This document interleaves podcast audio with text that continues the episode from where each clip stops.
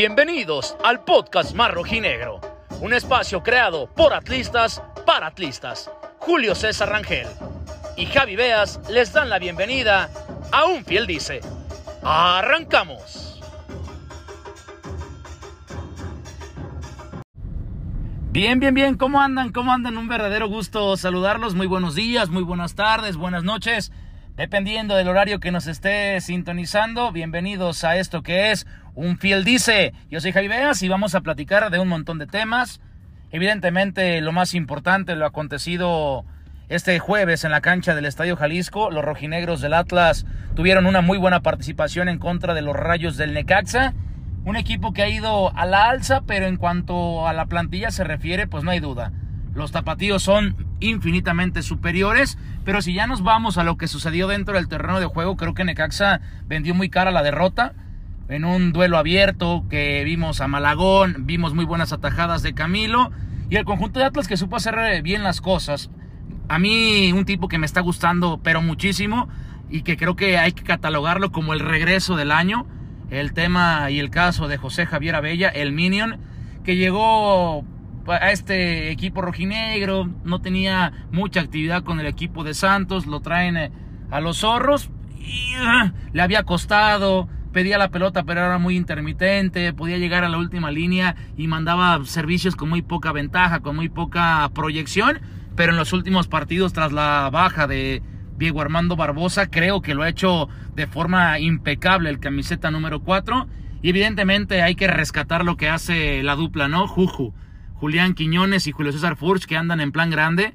Se conectaron estos dos elementos, el güero y el morenazo tuvieron una muy buena participación, un muy buen partido y a base de riñones, a base de jerarquía, llega el ex elemento de los Tigres y pone la ventaja dos goles por uno. En términos generales, insisto, un partido abierto, un partido agradable a la vista y se consiguieron las tres unidades y con esto momentáneamente los zorros se colocan en la cuarta posición del campeonato mexicano con amplias posibilidades de volver a meterse de forma directa a la liguilla. ¿Tú cómo viste el partido, Julio? Gusto saludarte. Entiendo que estás muy feliz por eh, este triunfo, dos goles por uno en contra del Necaxa. Y también ya estaremos platicando más, ah, más adelantito lo que se viene la siguiente semana para enfrentar a otro equipo que en el papel también tendría que ser eh, a modo, como es el conjunto de Mazatlán. Pero ¿cómo andas, mi Julio? ¿Todo bien? ¿Todo chido? ¿Qué tal, mi Javi? Un placer escucharte y agradecerle a todos y cada uno de nuestros escuchas el enorme favor el que es que nos presten su atención y pues estamos aquí este muy felices y muy alegres ah, después de este partido del jueves pasado, la verdad que nos dejó con con buen sabor de boca. Este, coincido totalmente contigo, mi Javi, el partido estuvo muy bueno, estuvo muy atractivo. Este, Atlas se fue al frente como nos gusta y como como la mayoría de los aficionados rojinegros este les agrada que, que salga un cuadro propositivo. No por algo nos ganamos el mote en, en los ochentas de los amigos del balón, los niños catedráticos, desde una fundación este este, nos ganamos el apodo de los zorros por tener un fútbol vistoso, un fútbol este, de con jugadores intrépidos, veloces. Entonces, este, y aparte agregándole mucha clase, este, todos estos motes que, que hemos recibido han sido por, por un fútbol elegante de, en el transcurso de la historia y de los años, que al finalmente, si bien no nos dieron un, un palmarés grande, repleto de campeonatos, este, se mantuvo, mucha afición se mantuvo fiel y se mantuvo mucho romanticismo por este tema, mi Javi. Pero sí, este, tomando, volviendo al partido de, de Necaxa, lastimosamente cuando vamos al frente y nos desatamos y, y, nos agrada porque está el partido abierto, en cualquier jugada llega el rival y nos mete, nos mete un gol.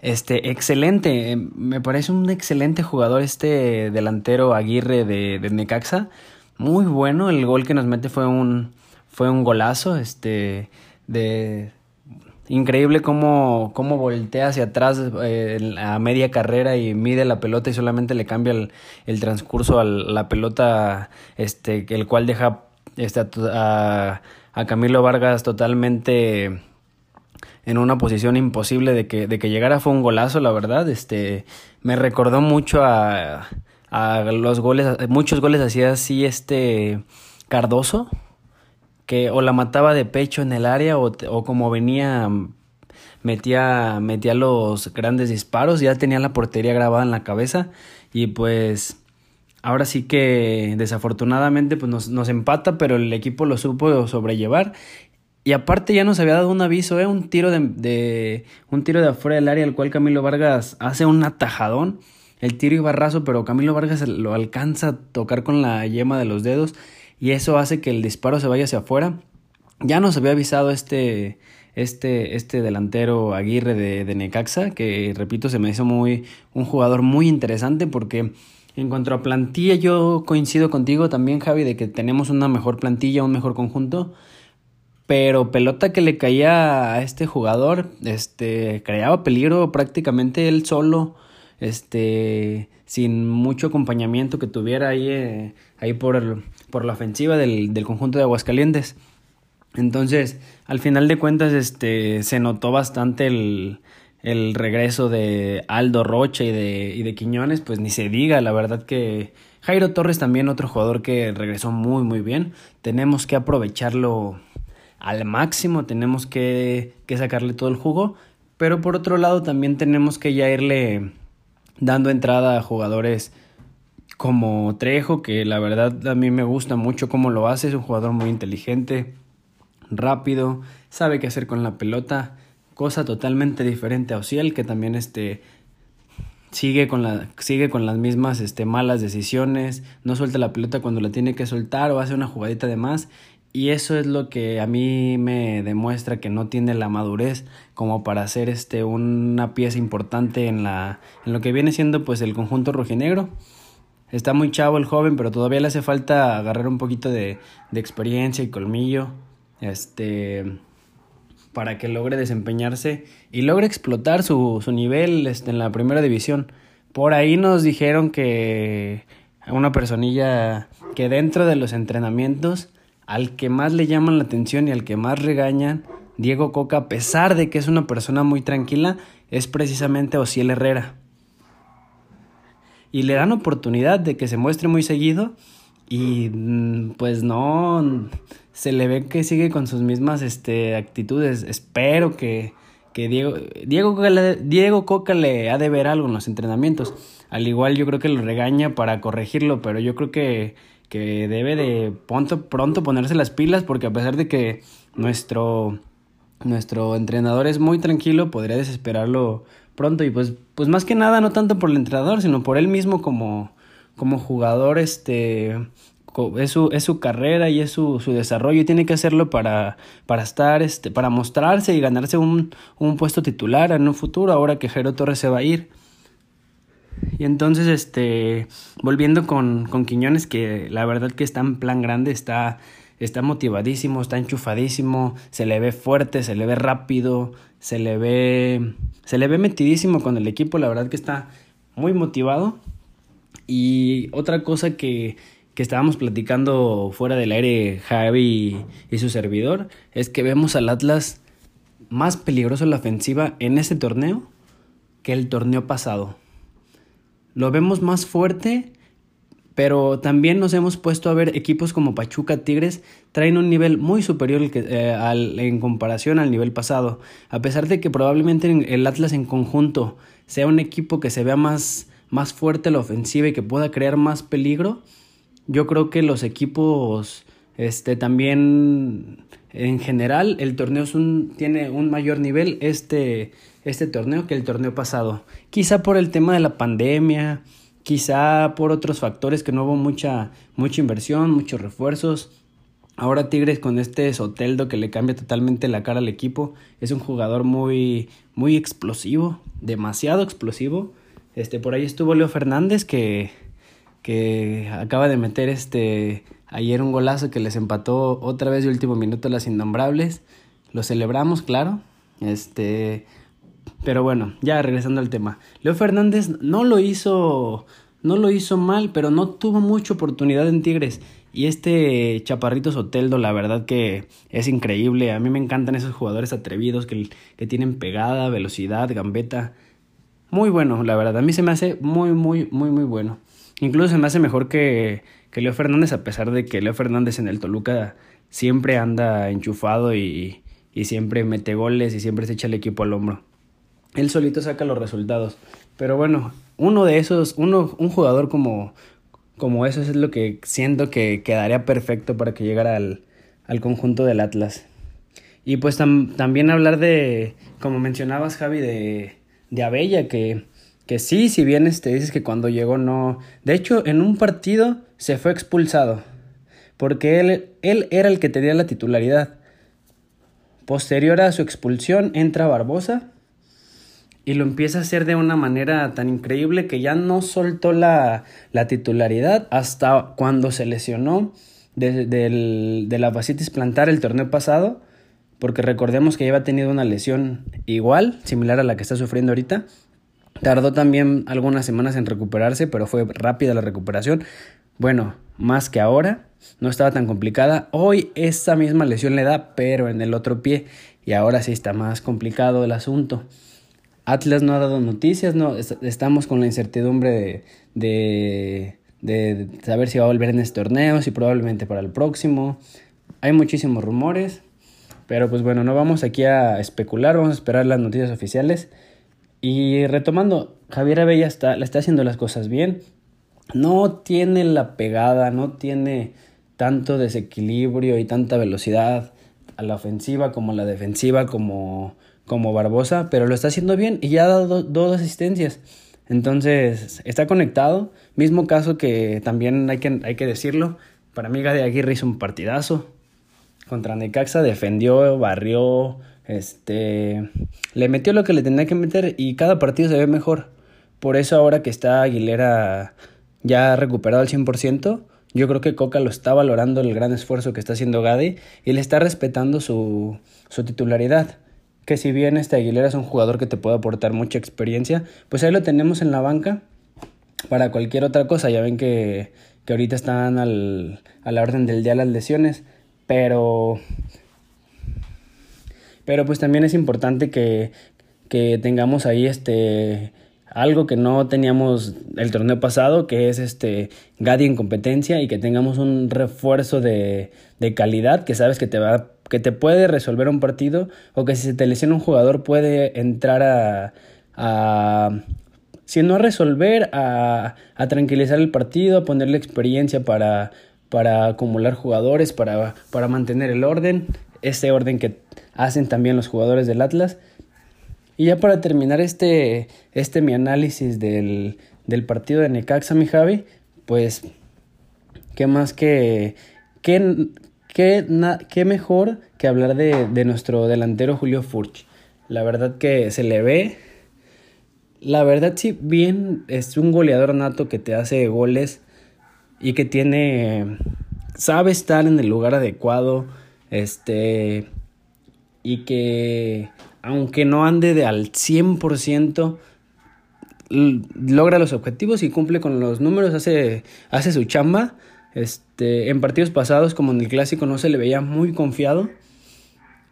Y yo digo, la verdad que tenemos una dupla increíble, tanto con Julián como él, porque a pesar de que no estén al 100%, a pesar de que a, a Julio Darfurch no se le vea 100% en ritmo, no se le ve así 100% como la diferencia de Quiñones, pues que se ve, Quiñones se ve en fire, se ve, se ve la verdad, este, con ganas, con energía y le sale todo.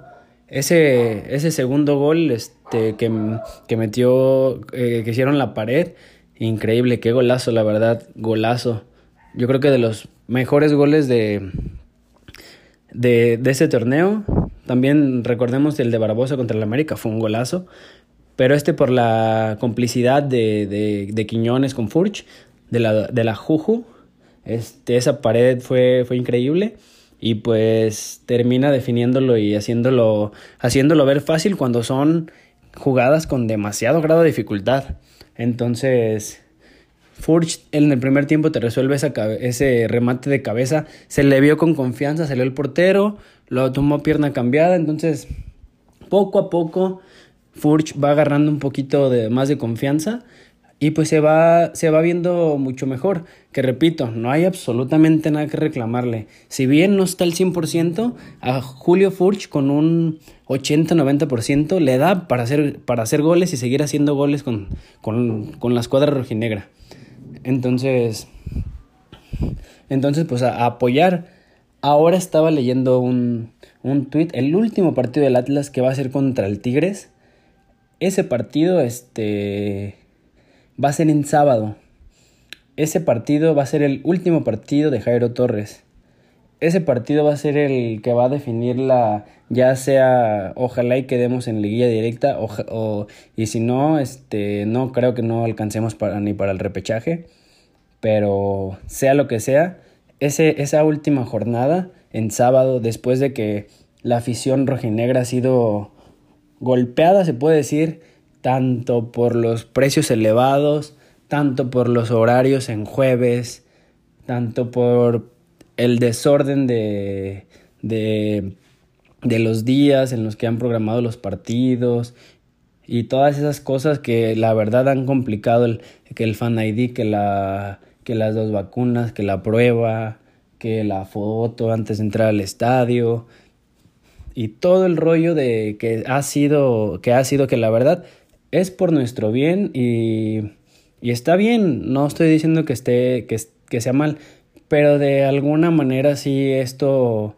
hace, eh, hace largas filas, hace que gente se quede afuera por no traer todos los requisitos, entonces considero que ese último partido precisamente lo vi en un tweet de creo que es barra 51 fotos que comentaba que ese partido va a ser el único que nos queda en sábado y va a ser cuando decirle el torneo. Ese partido tenemos que abarrotar el estadio, mostrar el apoyo a Coca, mostrar el apoyo a los jugadores, este, despedir como, como, como, se, como se debe a Jairo Torres, desearle lo mejor, porque la verdad estuvo en muy malas gestiones, muy, muy malas gestiones, y a pesar de todo logró, logró sobreponerse y logró poner su nombre en lo más grande de la historia de Atlas, que fue lograr esta tan ansiada segundo campeonato después de 70 años.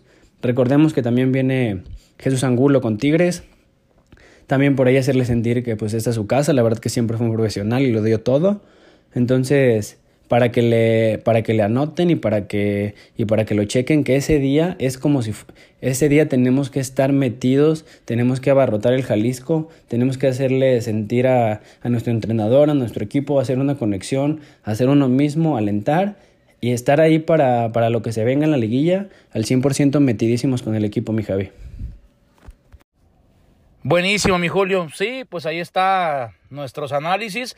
¿Te parece si vamos platicando un poquito acerca de los antecedentes entre ambas escuadras, entendiendo que Mazatlán pues es un equipo nuevo, lo que le hicieron a Morelia y demás, que a mí me pareció una bajeza, pero pues vamos platicando, ¿no? El primer enfrentamiento entre, entre estos dos fue un 12 de septiembre del 2020 en la cancha del Estadio Jalisco. El, el, el marcador terminó igualado uno por uno. Después la visita de los rojineros del Atlas por primera vez a Mazatlán, donde también se iguala 0 por 0.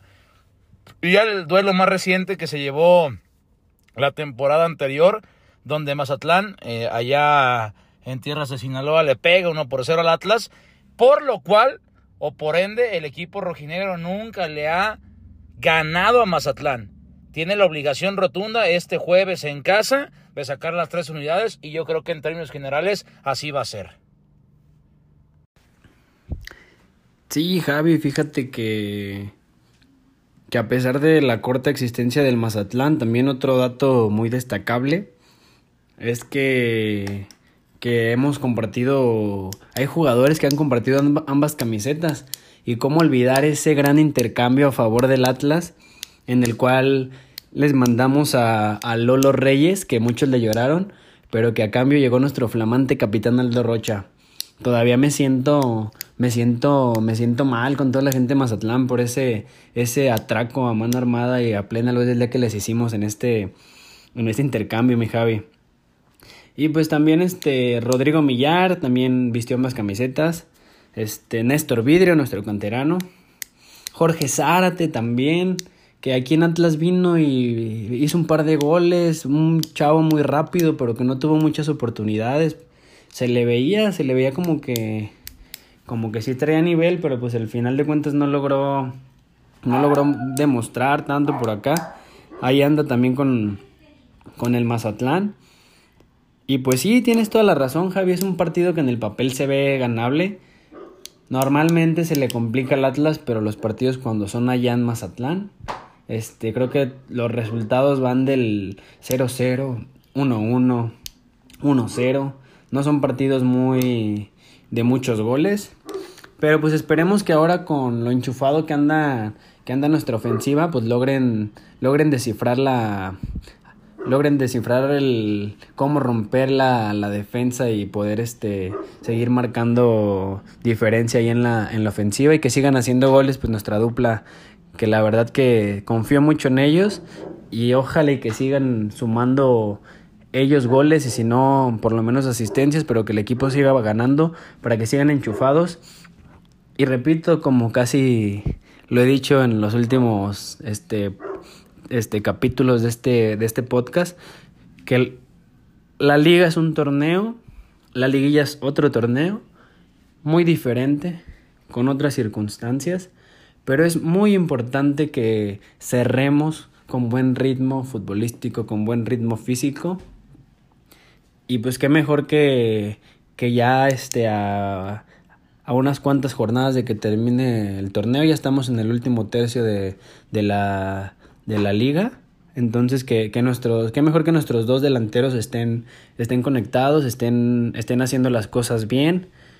Y pues, y, y ahora sí que pues que cierren, cierren con todo. Y, y también otro, otra cosa muy importante. Este,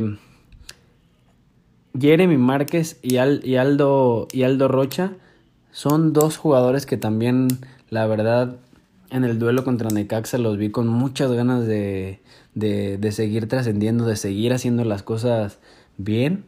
Este, en el primer capítulo mencioné que, que se les ve mucha, muchas ganas de que, de que a pesar de que son los campeones, la campeonitis, ya estamos en la jornada 13 y la campeonitis no ha llegado. Los jugadores se ven con hambre, los jugadores se ven con ganas de, de seguir cosechando triunfos de seguir este, creciendo.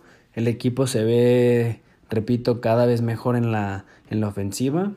Si bien el campeonato se logró con un sistema defensivo muy, muy eficaz, el cual, el cual este, partía de una alta presión desde tres cuartos de, de, campo rival, con el cual asfixiabas literal al, al rival y lo, desesperabas. Y por ahí Julio Furchi Quiñones, que, en su primer torneo juntos no estuvieron muy del todo haciendo una mancuerna con bastante entendimiento, lograron sacar los, sacar, los resultados, los goles que se necesitaban. Considero que en ese torneo se están viendo mejor. Entonces, pues el equipo va caminando y, y se va a meter a la, a la liguilla y, y es un contendiente amplio al, al título, mi Javi. No me quiero emocionar, ni quiero lardear, ni mucho menos, pero Atlas es contendiente a, a lograr un bien campeonato, sin duda. Bueno, pues, pues ya para terminar este, este capítulo, pues nada más este, agradecerles por la gran participación que hubo la semana pasada con esta dinámica de los jugadores que habían vestido ambas camisetas. Hubo demasiados aportes, la verdad que algunos que incluso yo no sabía, como el caso de del del Cuchillo Herrera, el caso de Manolo Lapuente y algunos jugadores que la verdad a mí no me tocó ver, pero que son grandes personajes de, dentro del fútbol mexicano. Y la verdad que se puso muy, muy, muy bien ahí el, el ambiente en las diferentes redes sociales en las cuales los publicamos. Y ahora voy a, a pesar de que Mazatlán es un equipo con, con muy pocos años de que, de que existe, vamos a seguir manteniendo la, la misma dinámica este, para estar ahí interactuando y estar ahí igual platicando, platicando un poquito con ustedes. Y pues agradecerles que hayan llegado hasta esta, hasta esta etapa del podcast y agradecerles este el favor de, de, de su atención y pues pedirles lo, lo mismo de siempre que, que nos, que nos sigan apoyando ahí con los likes, los, los retweets, compartir y suscribirse en nuestras diferentes redes sociales. Prácticamente estamos en todas las redes como un fiel dice podcast. Y es muy fácil, la verdad. Hay veces que, que me escriben para pedirme los links de, de los diferentes capítulos de, del podcast. Pero les voy a pasar un tip. Estamos, agregamos el podcast a Google Podcast. Entonces, con el simple hecho de que pongan un field dice en el buscador de Google, con que lo googleen, les aparece ahí por default todos nuestros, nuestros capítulos, lo pueden reproducir directamente ahí en Google. Y si no, los puede lanzar a, a Spotify, a Anchor, los, los lanzan también a Apple. Y pues hay una gran variedad de plataformas que hemos estado manejando. Y la verdad que yo creo que esto también nos ha, ha hecho que muchas personas contacten con nosotros y nos escuchen. Y también pues repetirles que ahí están nuestras redes sociales, Twitter, Facebook, Instagram, para que nos hagan llegar todos sus comentarios. Y ahí estar este cualquier cosa, este información, personas que no son de aquí de Guadalajara y que gusten recomendaciones a varias incluso a varias personas que no son de Guadalajara les he hecho envíos de de, de playeras. Les, les compré las playeras del campeón, se les mandé. Este, y pues ahí estamos este a la a la, a la orden. Este, recuerden que esto más que un, un podcast, nosotros lo hacemos por, por, por, por hobby, por divertirnos, porque nos apasiona hablar del Atlas y pues también porque queremos hacer una, una comunidad de gente de Atlas con información, con análisis y con la perspectiva de la misma gente de Atlas, amigos. Y pues eso es todo por el capítulo de hoy. Recuerden que mil veces arriba el Atlas y pues ahí estamos este, pendientes de todos sus comentarios en las redes sociales. Hasta luego y hasta la próxima amigos.